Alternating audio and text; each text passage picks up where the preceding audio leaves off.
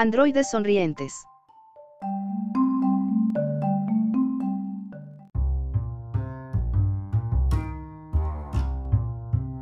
Un equipo que incluye, entre otros, a Had Lipsen, Sangwor Faraji y Boyuan Chen, de la Universidad de Columbia en la ciudad estadounidense de Nueva York, lleva cinco años trabajando en la creación y desarrollo de EVA, un nuevo robot de tipo androide y autónomo con un rostro blando y expresivo que es sensible a las expresiones faciales de los humanos que tenga cerca y es capaz de corresponder a ellas.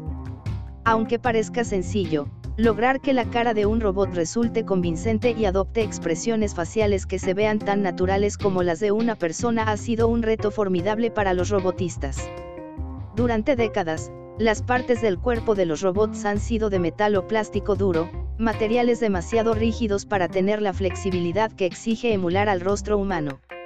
Eva, el nuevo androide, puede expresar las seis emociones básicas de ira, asco, miedo, alegría, tristeza y sorpresa, así como versiones menos marcadas de ellas y también diversas combinaciones.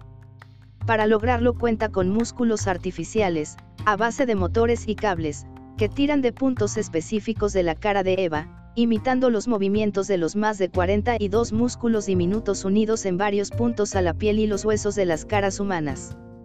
Esto es mérito de la parte mecánica pero también de la informática, ya que Eva, gracias al sistema de inteligencia artificial con el que se la ha dotado, es capaz de leer las expresiones de emociones y luego corresponder a ellas.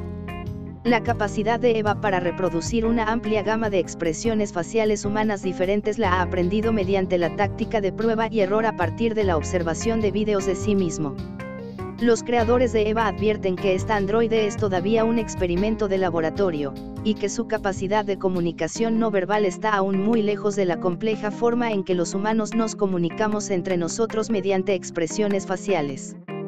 En cualquier caso, es muy probable que en un futuro no muy lejano la tecnología desarrollada para EVA acabe teniendo aplicaciones en muchos tipos de androides de la vida cotidiana que interactúan con humanos.